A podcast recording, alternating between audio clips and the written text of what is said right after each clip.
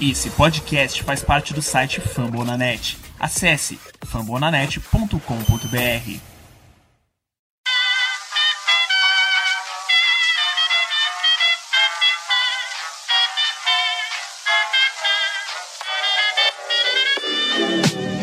Mais uma rebatida forte. E ela tá fora daqui! Uau! E ela disse adeus! É home run! Aquele abraço! Show me the ring and I'll jump right through.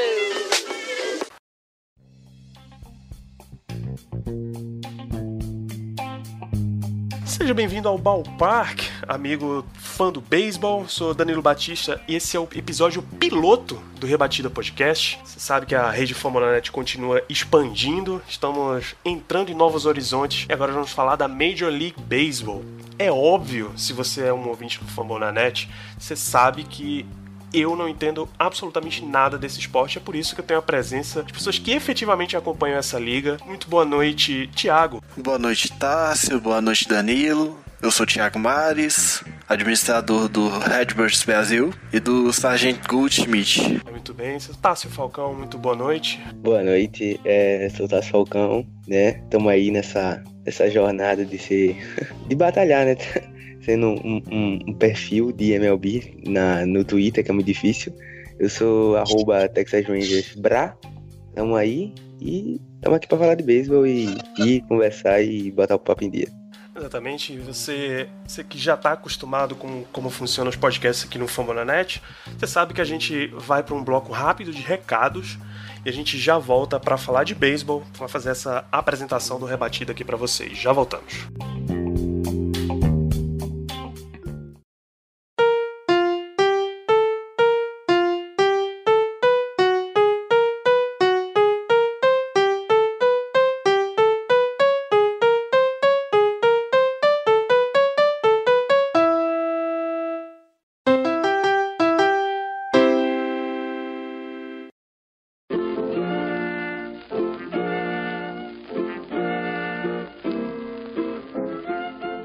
Nosso bloco de recados, lembrar para vocês que, assim como toda a nossa rede de podcasts, o Rebatida está disponível no iTunes, Spotify, Deezer, em fambonanet.com.br ou no agregador de podcast que você quiser. Se você não achar, avisa pra gente, porque ele precisa estar cadastrado por lá.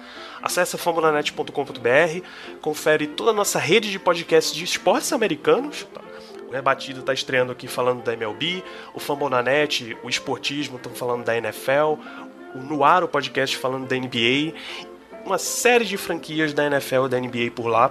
Se você curte esses esportes, vai lá, fambonanet.com.br. Aproveita e segue também as redes sociais dessa galera, o arroba Rebatida Podcast, estamos estreando agora, o arroba Famonanet no Twitter, Instagram, Facebook e Telegram. Segue os meninos aqui, o Redbirds Brasil, Texas Rangers Bra.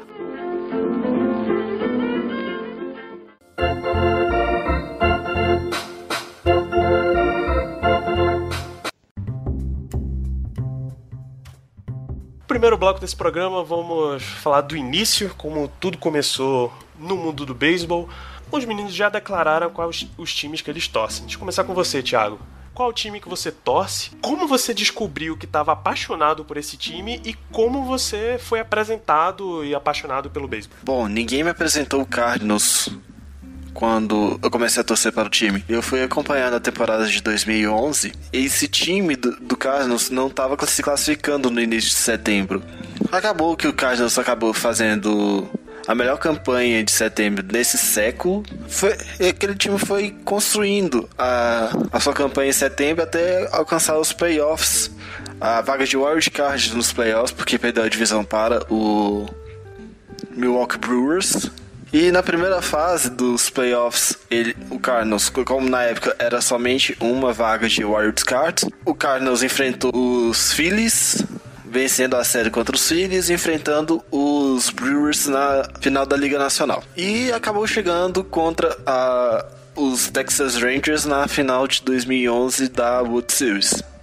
na World Series, na verdade, no final de 2011 do beisebol. E o time esteve muito perto de ter perdido o título no jogo 6, porque esteve duas vezes a um strike de ser eliminado do, da World Series e o título acabar com nas mãos dos, dos Rangers. Só que aquele time tinha, era muito aguerrido, já tinha o, Chris Carpenter já era um jogador com um pouco mais de idade, mas jogava muito bem, ainda jogava muito bem, carregou o time naquele setembro, foi o melhor pitcher, aliás, foi o melhor jogador de setembro daquele ano.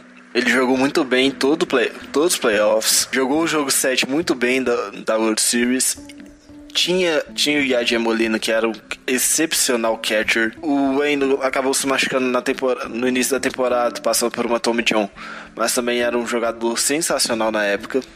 Já tinha o Matt Holiday, tinha o John Jay, tinha uma, uma, uma galera boa lá no time. E os meus ídolos de hoje do time, meus ídolos né, que eu vi, é o Yadier Molina, que como não tem como não sei todo torcedor do Cardinals é um pouco fã do Yadier Molina, seja muito, seja pouco. Pra mim é o meu maior ídolo no time. Tem o meu outro ídolo, é o Adam Wainwright, também é um jogador com muita experiência na liga, um ótimo pitch, já teve é, temporada de 20 vitórias na liga. Não que isso quer dizer muito, mas quer dizer que ele já tem é, é vencedor, já foi vencedor com o Cardinals 2006. Da nova geração, eu gosto bastante do Harrison Bader, que além de ser um é, sensacional defensor, tem pode contribuir muito no bastão, apesar dele não ter ido tão bem assim na temporada passada. E no futuro não tão distante assim, que está subindo para o Cardinals. E eu gosto bastante desse jogador, é o Dylan Carlson, que já está na, na última etapa para subir para a para o time principal dos Cardinals. É cotado até para começar o Opening Day com ele já no lugar do Dexter Fowler. É, Tássio, quem te apresentou o beisebol, como você conheceu, como é que você se descobriu um apaixonado pelo Texas Rangers? É, vamos lá. Primeiramente, eu não sei se eu agradeço ou se eu fico um pouco triste porque é uma mistura de alegria com tristeza, porque eu não tive o privilégio, ou também o não privilégio, de, ser, de acompanhar o Texas Rangers em 2011, 2010, 2011, que foi o ápice da, da franquia, que era, tava no, no ápice, né? foi duas vezes a World Series, dois anos seguidos, mas eu ainda não sabia o que era beisebol, não, não tinha zero, zero vontade de saber o que era. É, eu vim conhecer o beisebol por volta do início de 2016. Eu conheci o beisebol através da NFL entendeu? Eu acompanhava a NFL, acompanhava a NBA também, mas tipo, eu comecei a acompanhar o beisebol através da NFL e também assim, pela própria é, é, pela própria você parece que parece que não, mas tudo tudo todo esporte americano é um pouco próximo do outro. Então você vai sendo contagiado por cada por cada área, entendeu? Então é, foi quando eu conheci o Texas Rangers em 2016. O time, e assim como como todo como todo é, é, profundo querer sofrer, né? Quando eu comecei a, a acompanhar o time, o time estava entrando, tava acabado de entrar num, num, ano de tanque, né? Que durou 2016, 2017, 2018 e agora que esse ano seja um ano de recomeço no sentido de, de um novo time está se formando. É uma temporada muito otimista que vem por aí. E eu conheci, continuando sobre como eu conheci Texas Rangers, é, eu tava em casa num dia e fui assistir, fui, fui liguei na ESPN e tava passando a partida de beisebol, era Texas Rangers e Red Sox, se eu não me engano. E essa partida, os Rangers ganharam de virada e eu fiquei, perderam a série. Era a última, última partida da série, mas a gente em virada e foi ali que eu comecei a gostar do time, né? De cara, de cara você se apaixona por Adrian Beltre, você se apaixona por Elvis Andrews, são jogadores sensacionais e meus ídolos, né? O Elvis já aposentado, o Andrews ainda em atividade, são meus ídolos atualmente no Texas Rangers e também tenho um carinho muito grande por Mike Mino, que é esse cara que se revelou tão grande, né? Tanto pela temporada que teve no passado, né? Deveria receber, receber uns prêmios aí que não recebeu, mas tudo bem, foi um pouco é, desprezado por, por ser a franquia Texas Rangers, mas isso aí a gente leva pra vida. Mas é isso. Foi esse assim e por enquanto sofrendo até hoje, esperando um dia de glória. Mas, para ressaltar, eu, é, como não me contento, né, fiz maratona de, de jogos contra Detroit na final da, L, da LCS em 2010. Já fiz maratona de série contra o Yankees, LCS 2011. Assisti a World Series inteira no YouTube. Assisti é, a World Series de 2010 também contra o São Francisco Giants. Então eu sou um torcedor que que respirar esses momentos ruins também que a franquia passou. Além do momento de glória, antes, porque o momento de tristeza só vem era no World Series, né, nos finais da World Series. Mas antes disso, era, era partidas sensacionais contra a Tampa Bay em 2011, nos playoffs, partidas sensacionais é, é, contra, contra Detroit, contra o Yankees. A vitória contra o Yankees, que levou a gente até o World Series de 2011, foi incrível. Então, é, não foi só sofrimento, foi também alegria. Tá bem, eventualmente se, se alguém me perguntar, eu vou muito provavelmente dizer me dizer torcedor do Pirates, só porque é muito mais fácil já tá em Pittsburgh mesmo. já já informa que é torcedor do time, mas sabendo que por todas as notícias que eu ouço, eu sei que não é a coisa mais não é a situação mais fácil do mundo ser um torcedor do Pirates. É, assim, o, o lado bom de, de, de, ser torcedor do Pirates é que, tipo, você todo ano vai enfrentar o Cincinnati Reds e todo ano vai ter briga. Então, é muito bom ir pro PNC Park, porque você vai ver briga todo ano. Olha aí, rapaz, já temos, já temos um motivador. Deixa eu falar uma coisa sobre os pais que eu tenho que falar.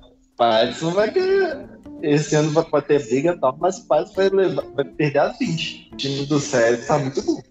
Isso, isso tá tranquilo. Não, não, não é nada que vai me afetar. Não. Aí tá, eu estranhei que você não falou do Nolan Ryan. Isso pra outra hora. É, eu, não, eu, eu espero todo, todo o sucesso do mundo ao Cincinnati Reds em 2020, mas eu sempre fico com o pé atrás quando a galera coloca um time no pedestal como o time empolgou. E esse é o time do momento, do empolgou.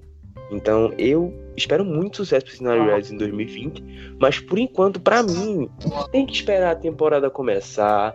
Vamos esperar a temporada começar, deixar passar abril, pra gente ver como esse time vai. Porque tem time que a gente bota no empolgou e não vai. O, o Philadelphia Phillies ano passado era o time era o time empolgou. E a gente viu como foi a temporada do Philadelphia Phillies, né? Então, é, é difícil.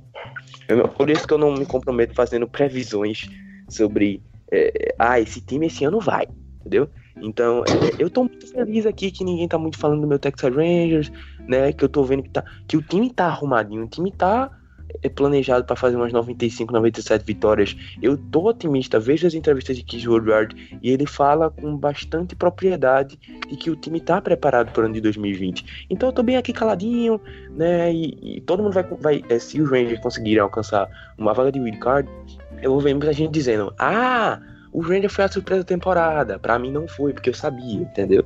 Então, é, é essas coisas. Não, o Rangers vai ter uma temporada boa, porque contratou o Corey Club. Tem um time bom, cara. O, problema, o, problema, grande problema do, dos Rangers hoje é ter um cara chamado Joey Gallo, pra mim. Porque é o cara que ou é home run ou é strikeout. Ele não conhece, é, sem sacanagem, ele não sabe o que é uma rebatida simples. Eu acho que ele conseguiu 100 home runs antes de ter, ter rebatida simples. Então, é, é, um problema que eu, eu vejo nos, nos Texas Rangers, mas para mim, eu acho que a, a divisão é. leste da Liga Americana vai ficar no, com, os, com os Astros, apesar de tudo que eles fizerem, porque é um time melhor. Ponto. Mas é, eu é. acho que o time dos Rangers é muito bom. É, não querendo. É, eu não sei como os Astros jogaram em 2019, se eles usaram favorecimento também, mas eu acho que é, o time não deixa de ser talentoso. Alex Bregman, é, é, Gurriel, é, Springer, Altuve, não deixa de ser talentoso. Mas eu acredito que esse ano vai ser um pouco mais difícil para eles. Então, é, eu acredito que vai ficar entre. se o, se o Atlantis não vacilar novamente, porque o Atlantis vacilou muito temporada passada, pode ser que leve a divisão né, eu, não, eu não creio como, como, em 2000, como em 2017, 18, 19, que os Astros foram favoritos esses três anos seguidos. Esse ano eu não coloco um favoritismo total. Então acredito que vai ser uma temporada muito difícil para os Astros esse ano. Por os Astros esse ano. Não deixa de ser um time talentoso. E é isso. Mas é, falando sobre, sobre o Joey Galo, foi uma coisa que realmente acontecia muito. Ele era um cara que ou home run ou strikeout, não realmente. Mas isso foi na era Jeff Bannister. Então chegou o Chris Woodyard e em 2020 a gente já conseguiu ver uma diferença em Joey Gallo, uma diferença muito grande. Até que foi o que o deu um passaporte a ele que ele não pôde participar, mas foi bem especulado de que ele foi convidado para o Roman Derby e ele não participou porque ele estava com a, se recuperando da lesão no, no, na costela. E ele não participou por causa disso. Mas é, é isso foi algumas coisas que engajaram ele a, a ser um, um, cara que teve, mesmo não jogando muito em 2019, ter um bom engajamento, porque é, foi o que, que o Joe Brad trabalhou com ele, falou até em entrevistas, de que tá moldando o Joey Gallo. Então a gente pode ver um Joey Gallo, se ele não passar por lesões de 2020, se Deus quiser, é um Joey Gallo diferente de Joey Gallo da época da era Jeff Bannister. É um cara mais aprimorado. Isso a gente conseguiu ver bastante em 2019 em alguns jogos que ele jogou, né, que ele jogou pouco a temporada, de que ele é um cara que busca mais é, é, é rebater pro campo, busca mais, é, não só focar em home runs. Então, é um cara que é, é, a gente vê uma evolução. Em relação à rotação do Texas para finalizar, eu, eu, eu, se tudo der certo, se não passarmos por lesões, né, tem o, o, o, o Kyle Gibson, tem o Corey Kleber, Kleber tem o, o, Jordan Lillis, que chegou também de Milwaukee. Então, ah, tem o, próprio Mike Mino que já tá, o Lance Lynn que já tá. Então, já temos até essa rotação de cinco fechada, de cinco jogadores para participar dessa rotação. Corey Kleber, é, é, Mike Mino, é, Lance Lynn, Jordan Lillis e o Kyle Gibson. Então, é uma rotação muito interessante e eu confio em 92, 95, 97 vitórias, quem sabe a gente chegando no Card e é isso aí. Além do, do também para finalizar, do, do bullpen, do bullpen que está sendo que tá sendo reforçado também, chegou o Nick Godwin de que veio de Cleveland, né, que tava, ele foi pego, ele foi pego, eh, se eu não me engano, foi o IV ou foi Free Agents, mas ele não foi, não foi trade. Trade com Cleveland foi só o Corey Kleber. Saudades é, Leslie, né, cara? Você já nota a empolgação do torcedor já na abertura, né, cara? A paixão que traz a off-season é maravilhosa. Eu não posso falar nada do Cardinals, que eu tô prevendo Cardinals terceiro da, da divisão. Uh, o Cardinals não contratou ninguém de grande peso, tirando o KK Kim a rotação, que também não se sabe se ele vai pra rotação ou vai pro bullpen. Uh, perdeu o Marcelo Ozuna, que não co contratou ninguém pro lugar, deve colocar o John Carlson pra para começar a temporada, que é um erro, pensando até em contrato.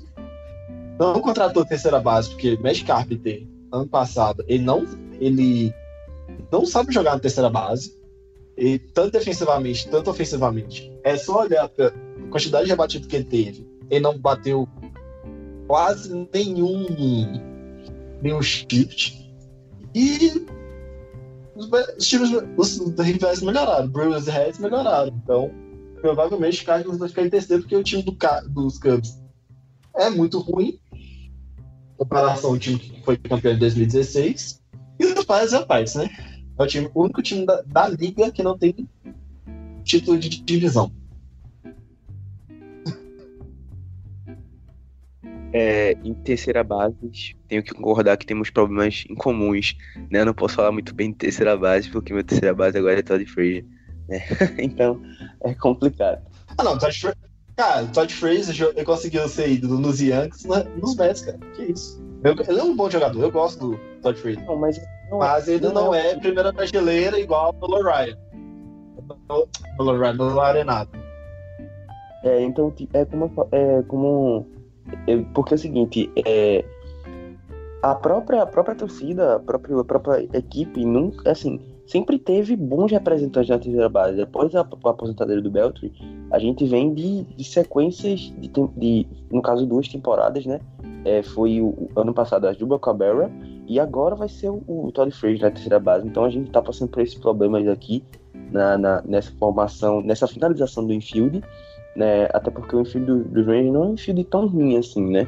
Mas é, tá passando por essa finalização do infield, né? A gente, a, gente acredita que agora o plano terceira base do futuro vai ter que ficar para o ano que vem, né? Infelizmente, porque é, é o, o, o, próprio é, John Daniels disse que não nem fazer loucura nenhuma para trazer Arenado, para trazer é, alguma terceira base grande no mercado.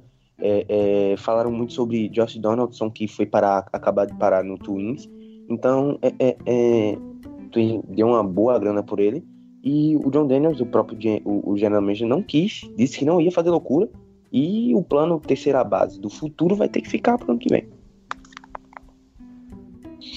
É, terceira base eu só espero. É porque a, a partir do ano que vem vai ter alguns terceiros bases, né? Como por exemplo o Justin Turner. Talvez o, o Arenado faça opt-out, mas isso é só 2022. Mas também a grana que ele tá lá, lá em Colorado, ele tá bom, eu acho. Eu acho que ele não vai conseguir muito mais do que aquilo que ele tem no Colorado, no Colorado hoje. Mas é um, é um desejo que eu tenho, porque até porque o, o Nolan Gorman, que vai ser provavelmente vai ser nossa terceira base em dois, três anos, não tá conseguindo rebater na, na, na Double A ou A Advanced. Agora não lembro qual, qual nível que ele tá.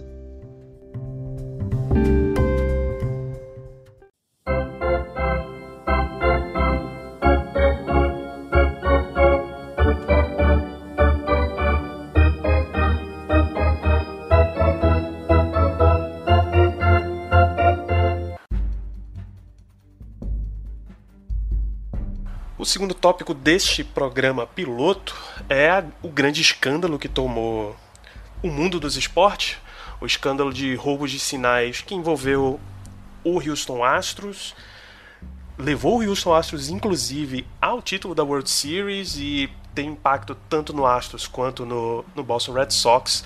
E eu queria saber de vocês o que, que aconteceu de verdade, qual era, qual era o grande caso desse escândalo. O escândalo dos Astros do Red Sox envolveu um esquema de câmeras tanto nos dois estádios, no Fenway Park e no Minute Maid Park, que, as, que algumas câmeras da TV, a transmissão dos Astros da AT&T e da, do Red Sox da NESN, NESN, estavam focando diretamente no, nos catchers, nos sinais dos catchers que davam para os pitchers esse, esse sinal estava indo de alguma forma para os vestiários que estavam repassando para os jogadores.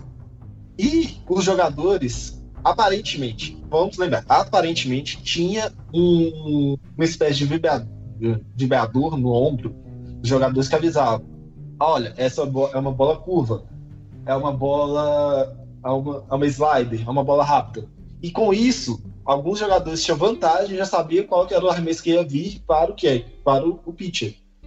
Então, o número desses jogadores que estavam recebendo esses sinais, tanto de slugging, base average, é, batting average, todas as, as, estatísticas de rebatida, incluindo home runs, estavam indo para um nível acima do que estava esperado.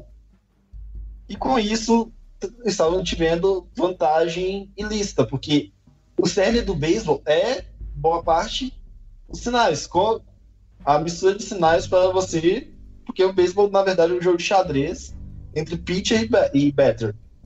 E meio que o pitcher já tá, o batter já estava sabendo que o pitcher ia fazer. Então, é o que o ponto mais antiético, digamos assim, esse, esse escândalo todo entre Astros e Red Sox.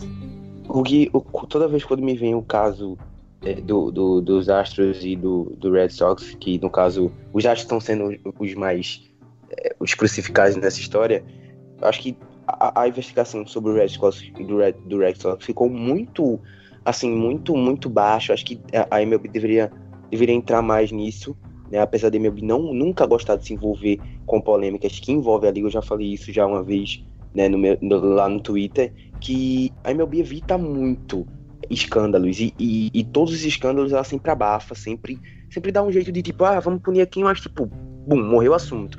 Até porque teve é, é, duas situações essa semana lá no Arizona, no Spring Training, que é um torcedor levou uma placa, um protesto, um, um, não sei se vocês viram isso, um cartaz é, escrito lá.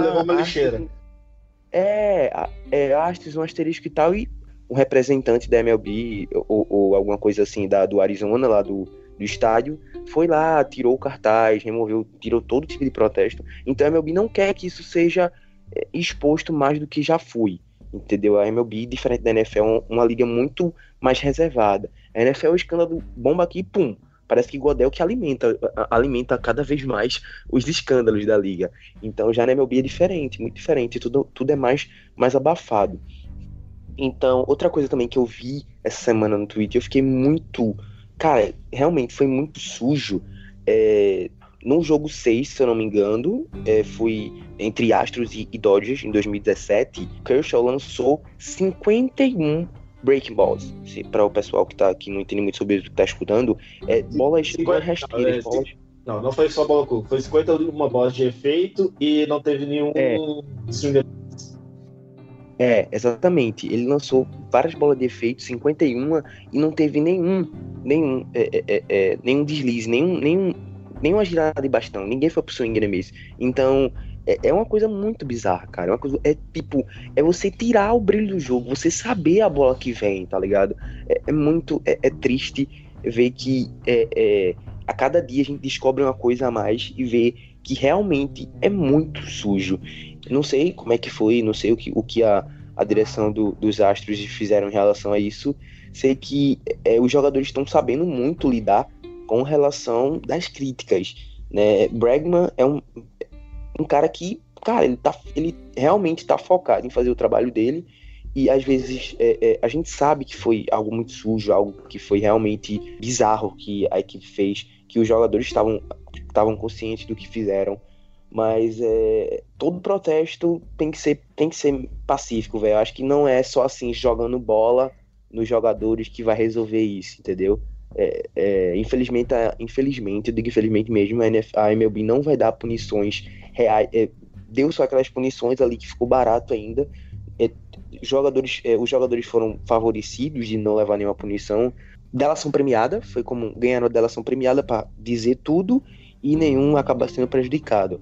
É, um jogador que, que foi perguntado, que agora está no Texas Ranger, finalmente foi repatriado, que é o, o Robson Chirinos, que jogou ano passado na equipe dos Astros, disse que é, realmente tinha essa, antes de tudo ser explodido na, na mídia, tinha realmente é, todo esse mistério interno nos vestiários sobre o, o, o lance da, da, comunicação e, de toda, toda a vigilância. Ele, sabia, ele, ele também disse que não era algo é que era comentado o tempo todo no vestiário, entendeu? Era algo que era tipo falado assim é, é, em poucos momentos e não para o time inteiro, era para jogadores assim específicos. Então é, é reforça que Altuve, Bregman, Springer tavam, eram jogadores muito envolvidos nessa situação, porque eram jogadores fundamentais para, para, para a campanha dos Astros, foram jogadores fundamentais que, é, que foram fundamentais para toda a campanha do título e tudo mais.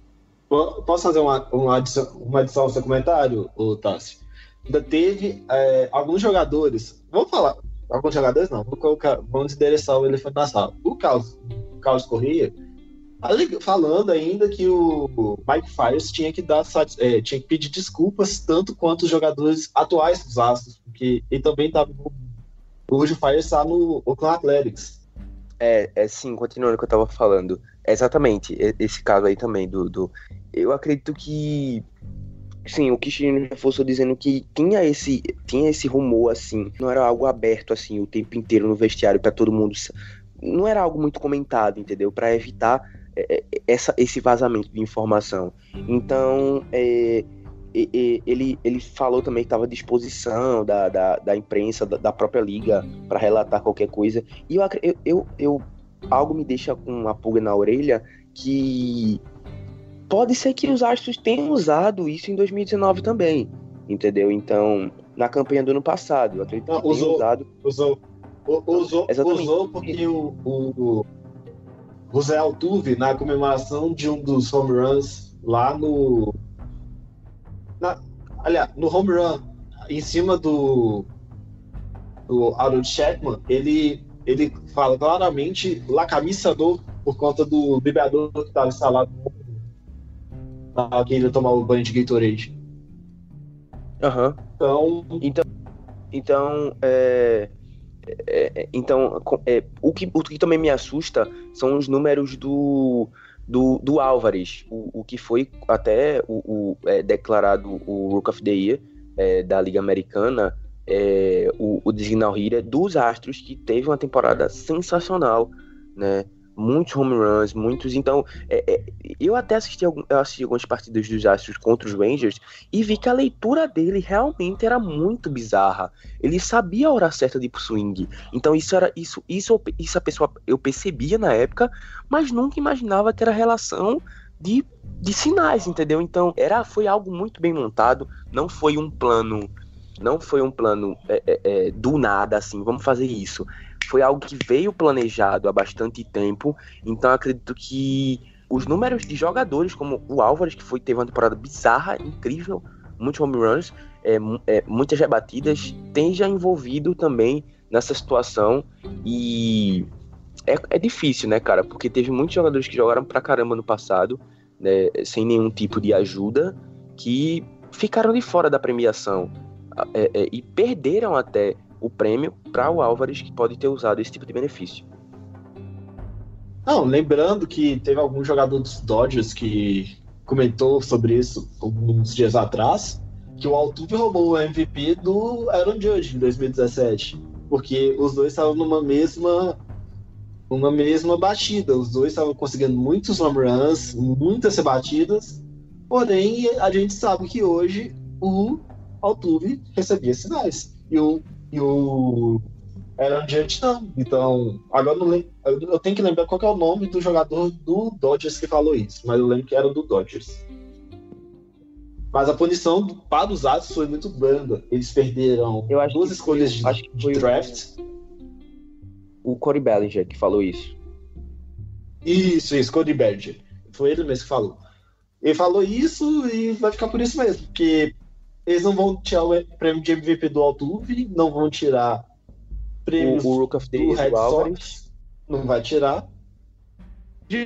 Vai ficar por isso mesmo. A punição mesmo dos, dos As foram 5 milhões de dólares, é, duas escolhas de draft que foram tiradas, a primeira e a segunda escolha de draft desse ano, acho que do ano que vem também. Técnico e o GM foram suspensos e acabaram que os dois foram demitidos isso refletiu antes até mesmo da punição ao Red Sox, que ainda está que o Cora acabou sendo demitido do cargo de, de treinador lá no Red Sox. E ainda tem e ainda afetou os Mets porque os Mets contrataram o Carlos Beltrán e o Carlos Beltrán nem chegou a fazer jogos pelo pelos Mets e foi demitido porque estava envolvido no, no escândalo dos Astros. Tá, então eu sei que teve uma, uma punição financeira pro Astros, mas o que é que ficou, o que é que ficou de verdade assim de, de punição oficialmente? Punição, duas escolhas de draft e suspensão de, de treinador e GM. Só isso. Além da multa. E os jogadores, como eu falei, receberam não, meio os, que uma delação Os jogadores não se... É. Não, eles não, não receberam nenhum tipo de delação.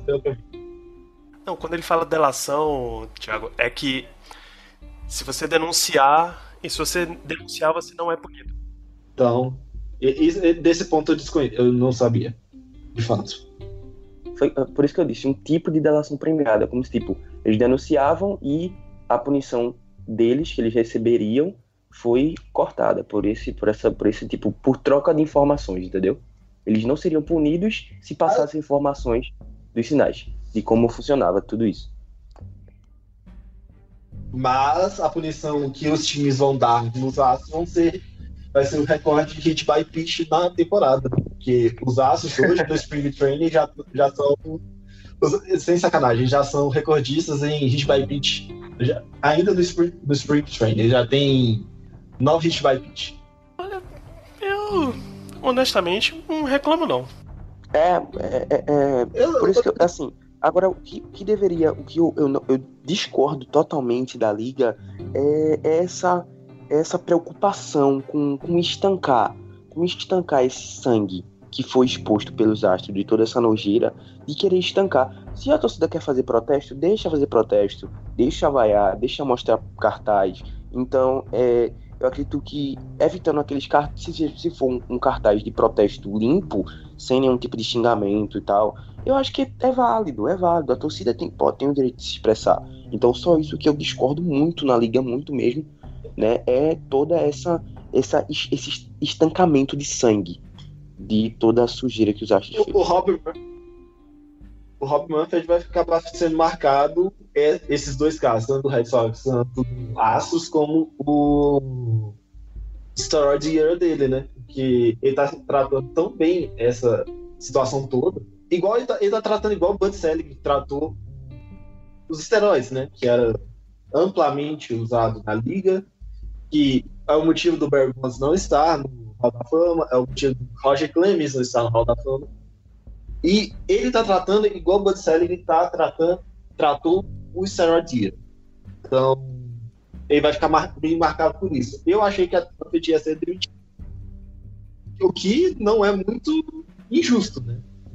Porque tá tratando essa história toda muito mal.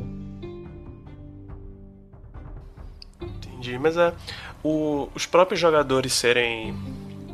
serem colocados meio como vilões da liga, tá muito as notícias todas estão apontando para uma vilania, assim. É, é, bem justo até, vai. Todo mundo. Imagina você ir jogar. Imagina você ir jogar. Pelo menos por parte dos jogadores que perderam as partidas e por parte da torcida. Eles, pra, do mesmo lance dos esteroides, para sempre eles vão se sentir roubados. Imagina quando o Astros for jogar no Yankees Stadium. Os caras vão, porra, vocês roubaram uma vaga da gente jogar contra o Dodgers. Roubaram uma, uma World Series e, e assim vai. Não interessa o que era. É, então realmente serão jogos interessantes. É, é, é, Yankees e, e, Astros, quanto Dodgers e Astros no, é, no próprio Yankees Stadium e no Dodgers Stadium vai ser interessante de assistir. Exato. É, manifestação de torcida eu também acho que tinha que liberar. É, exatamente, mano. Se, se você cortar exatamente. cartaz, a torcida organiza e começa a fazer um, uma música de zoeira. Eu lembro uma final de Stanley Cup que era foi entre Predators e Penguins. A arena inteira do Predators tava atacando o Matt Murray, que era goleiro do Penguins. Só por questão psicológica mesmo, que ele era calouro para ver se abalava. É isso, se você tentar parar a manifestação de um jeito, eles vão e acham outro. Esquece, cara. Deixa rolar. Sim. Sim. E, e, e, se você tenta parar uma, uma manifestação que é com, com cartazes, você pode ter uma resposta pior em relação a isso. Você pode fazer realmente músicas ou cantos com palavrão, com tudo, em rede nacional, se for uma transmissão da ESPN, por exemplo, numa partida. Então, é, ficaria mais feio ainda para MLB a reação hoje já no Twitter já é bem pesada contra os jogadores. Os jogadores e o próprio Houston Astros. E olha que tem o quê? Seis jogos de Spring Training. Spring Training começa a semana, então é, já tá um, algo meio pesado quanto a isso. E vai, e vai se piorar cada vez mais que o Rob Manfred se meter nessa relação. É melhor deixar aí deixa a torcida chiar do que ficar tentando. Oh, calma, galera, calma. São bonzinhos.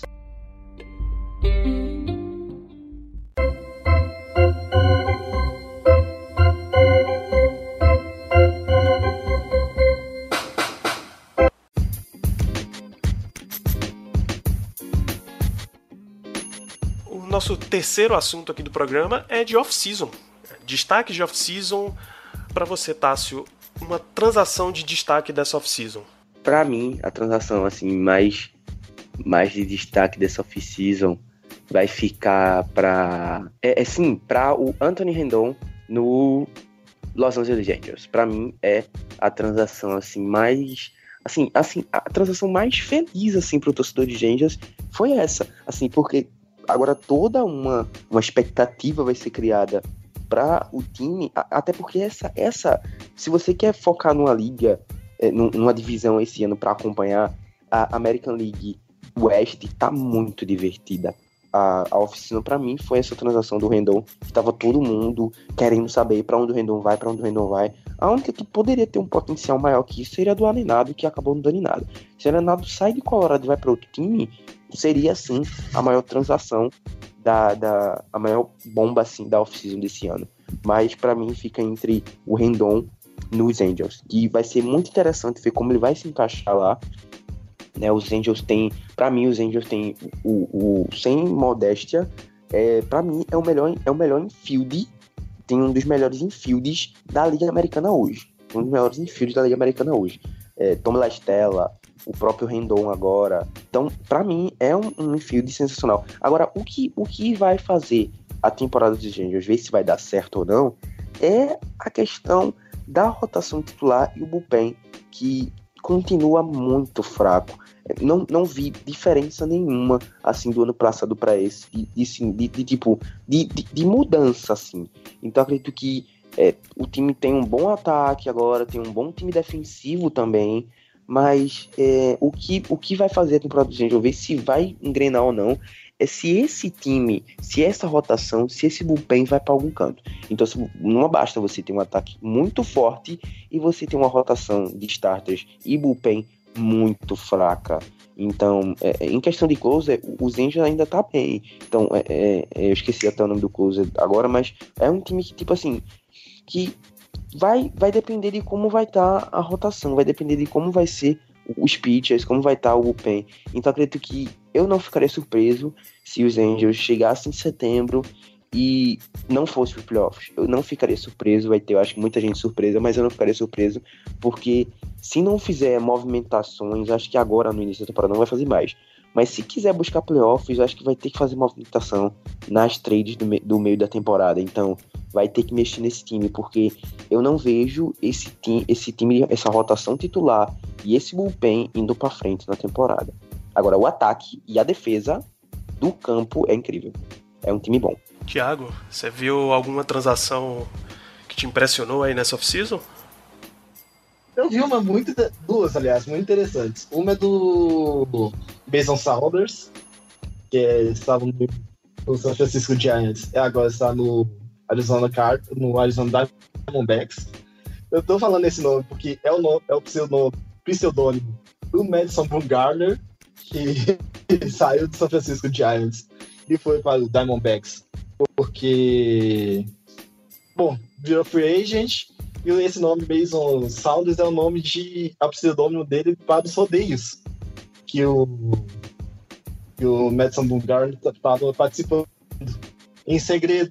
E a grande, eu acho que a grande transação dessa off-season mesmo foi a ida do Mookie Betts e do David Price para Los Angeles Dodgers, né? Que envolveu três times, os Red Sox, os Dodgers e o Minnesota Twins. Uh, Mookie Betts, a gente, todo mundo sabe, era, é um cara espetacular, foi MVP da, da, de, algumas, de duas temporadas atrás, se eu não estiver enganado.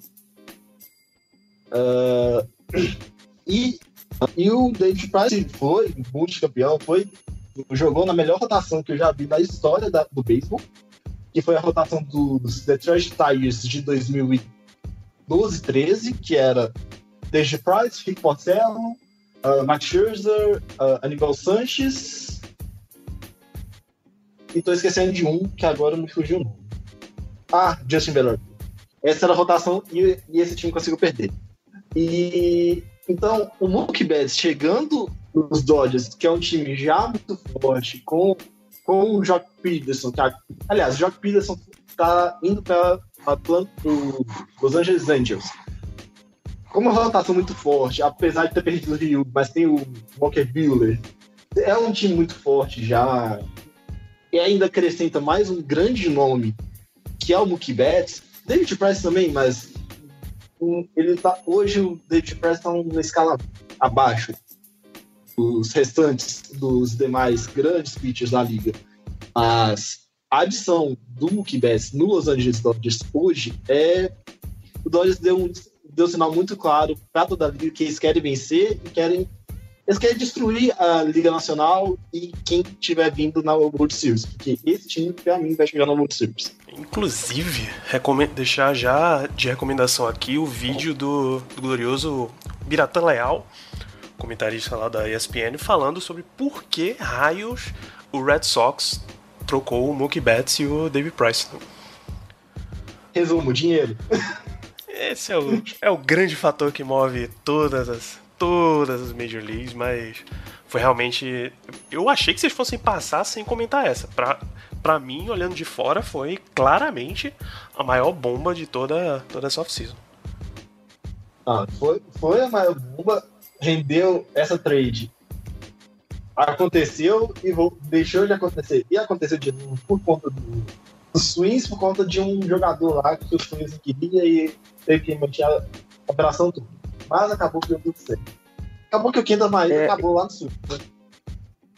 É, eu não considerei, assim, na minha cabeça, uma. É, eventualmente foi de engajamento muito grande, foi uma trade, assim, é, muito grande. Mas, pra mim, é, já tava na minha cabeça é, que o, o Red Sox, depois da temporada do ano passado, ia fazer uma mexida no elenco. Ia, e, tipo, pra mim não foi uma surpresa. Eu não duvidava de que Mookie Betts deixaria a, a equipe nesse ano. Mas eu acredito que, tipo, pra mim não foi uma grande bomba, porque de, de acordo com a temporada do Red Sox ano passado, né? Então o time deixou, é, a própria equipe deixou claro que esse ano ia movimentar todo, assim, quando a equipe entra num, num meio, num, numa forma de reformulação, toda, todo mundo assim vai ser mexido. Então, é, para mim, é, David Price foi um alívio ter ido embora, né? Já o Mookie Betts realmente é uma perda muito grande, né? Mas o, o Red Sox não deixa de ser uma equipe eventual de, é, de conseguir jovens talentos assim, como o próprio Mookie. Então, é, é uma equipe que eu acho que não vai ficar muito tempo sofrendo aí sem um grande, é, é, um grande atleta como era o Mookie não. Essa trade do, do Mookie Betts ela foi tão grande porque conta, o Mookie Betts ele tem um ano só mais, a mais contrato, ele vira free agent agora é, ao final da World Series. E, e ele estava pedindo 100 milhões a mais do que o Red Sox estava oferecendo. Então o Red Sox falou assim: vamos negociar, vou te mandar para algum canto. E a, a princípio estava até pensando em mandar para San Diego. Se juntar com o Eric Rosley, com o Ben Machado. Se, se, se fosse para, para o San Diego, teria uma, até uma trade bem mais interessante do que o outro.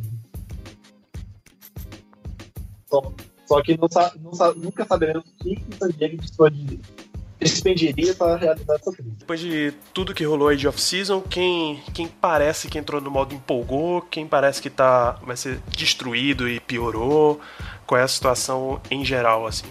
A melhor deles foi do Reds. Foi o melhor contrato. Contratou o Mike Stacas, contratou o Cassianos, melhorou a rotação mais ainda. Então eu acho que o Sets é, é o time que pode dar tra- muito trabalho na Liga Central da Liga Nacional. E tá, você concorda? Quem. O Reds é esse, realmente esse time que tá no modo empolgou depois da off-season? Eu concordo também. Tirando os Rangers, né? Os Reds foi um time que também evoluiu bastante, né? Eu espero, por isso como eu falei no início do... do como eu falei no início, eu, eu espero que o- os Reds, os Reds seja um time que dê sorte em 2020. Eu dou, desejo todo o meu sucesso do mundo, mas eu espero, eu, eu aguardo esperar um pouquinho, ver um pouquinho de abril, como é que o time vai começar a temporada, se o time vai realmente engrenar, para depois eu dizer o tal do empolgou.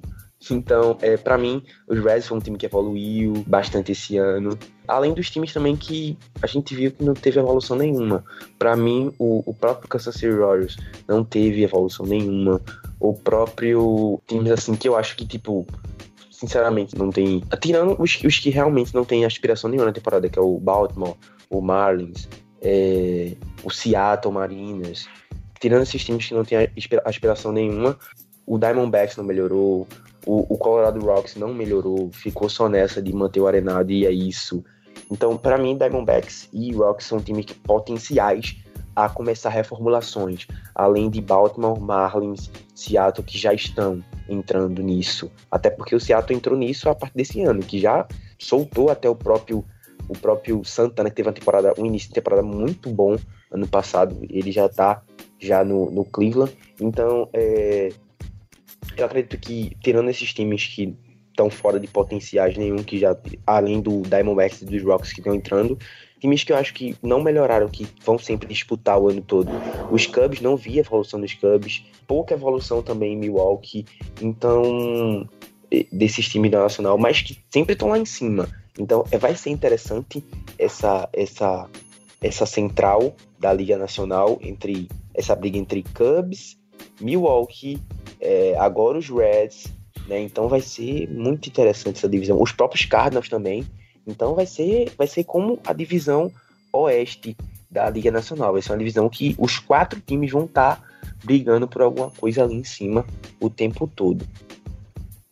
Eu discordo da parte do da Mendes, porque quem contrata Edson Bulgar, os malucos que eles contrataram, e perdendo o Zach Grink, é, têm um bom potencial. Eles são meio um pouco subestimados na minha. Que é um time muito bom. Não, essa, chegar... eu, não, é, eu, não, eu não consigo ver essa. É, não consigo ver essa, esse tom, tanto esse hype assim pro Bulgar, né? É um, é um, um, um pitcher talentoso, é, mas eu não consigo dar esse crédito de hype boom assim pro Bulgar, né? Eu preciso ver mais dele esse ano, entendeu? Eu preciso ver mais para eu dizer, cara, hum, tem alguma coisa aqui. Então, é, eu acredito que, é, quando eu falei que o Diamondbacks não foi um time assim que evoluiu, eu acredito que não é um time que consiga bater de frente com o Dodgers. Ninguém na, na, na, na, Oeste consegue bater de frente pro Dodgers nesses próximos anos que vem aí. Então, exatamente, eu acredito que, é, mesmo com o Burgani agora lá em Diamondbacks, eu não via assim um crescimento de tá, esse time aqui, a gente olha e vê, hum, esse time aqui bate de frente com o Dodgers. Não dá para dizer isso. Não, não, eu, não, eu, não, eu, não, eu, não, eu não digo bater de frente com o Dodgers.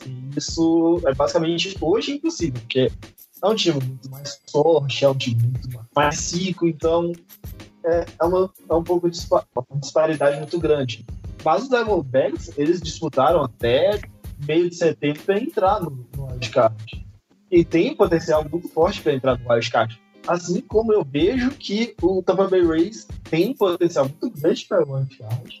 E ninguém dá o hype dar o hype pra ele por conta de um time chamado New York Yankees, que joga na mesma divisão. Mas é um time que. É, são dois velho, times que gente... tem. São É dois algo times que que, têm que- enorme potencial de chegar no wildcard. É, desculpa ter, de interromper, Thiago. É que realmente é um time que a gente tá falando aqui sobre beisebol e sempre esquece de mencionar. É o tal do Tampa Bay Rays. A gente sempre esquece de mencionar o, Tampa Bay. É um time que a gente sempre escanteia, assim, nunca lembra que existe ele, mas é um time que tá lá, entendeu? E agora com essa. é, Com a ascensão do Tampa Bay e da descida agora do, Red Sox, que vem desde o ano passado, é um time que vai estar tá lá incomodando o Yankees todo ano. Ne- Nessa sequência agora, vai estar incomodando o Yankees lá todo ano, que é um time que é bastante competitivo, um time muito bom, né? Rotação boa. É, o- o- tem falado do time de campo também, o, o defensivamente, ofensivamente. É um time brilhante, né? Não acredito que vence, que consiga vencer a divisão, mas que vai dar dor de cabeça ao Yankees até setembro. Vai dar dor de cabeça ao Yankees até setembro.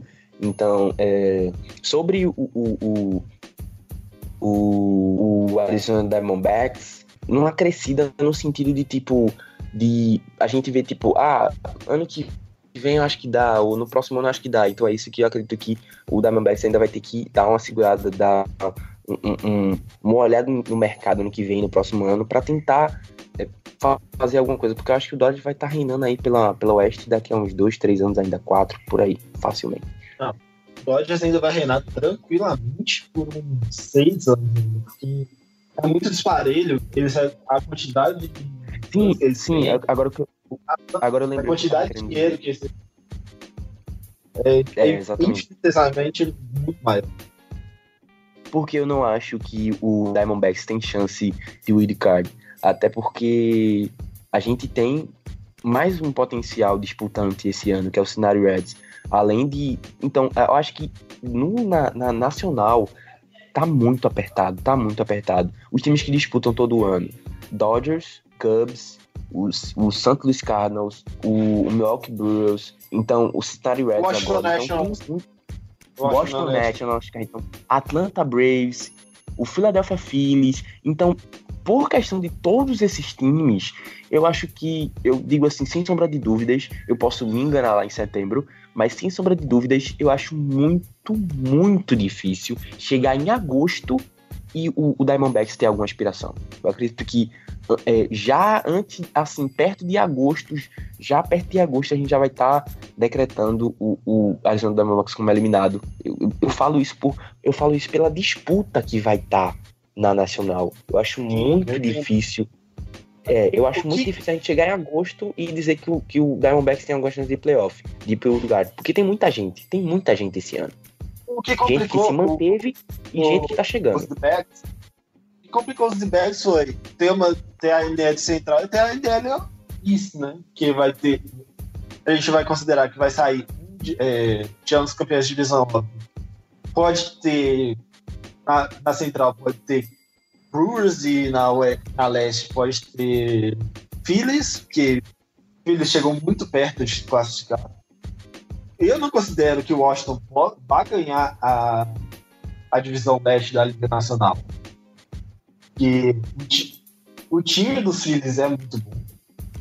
Mas pode acontecer. Eles foram campeões sem, sem ganhar nenhum jogo em casa, então tudo pode acontecer no beisebol. Mas.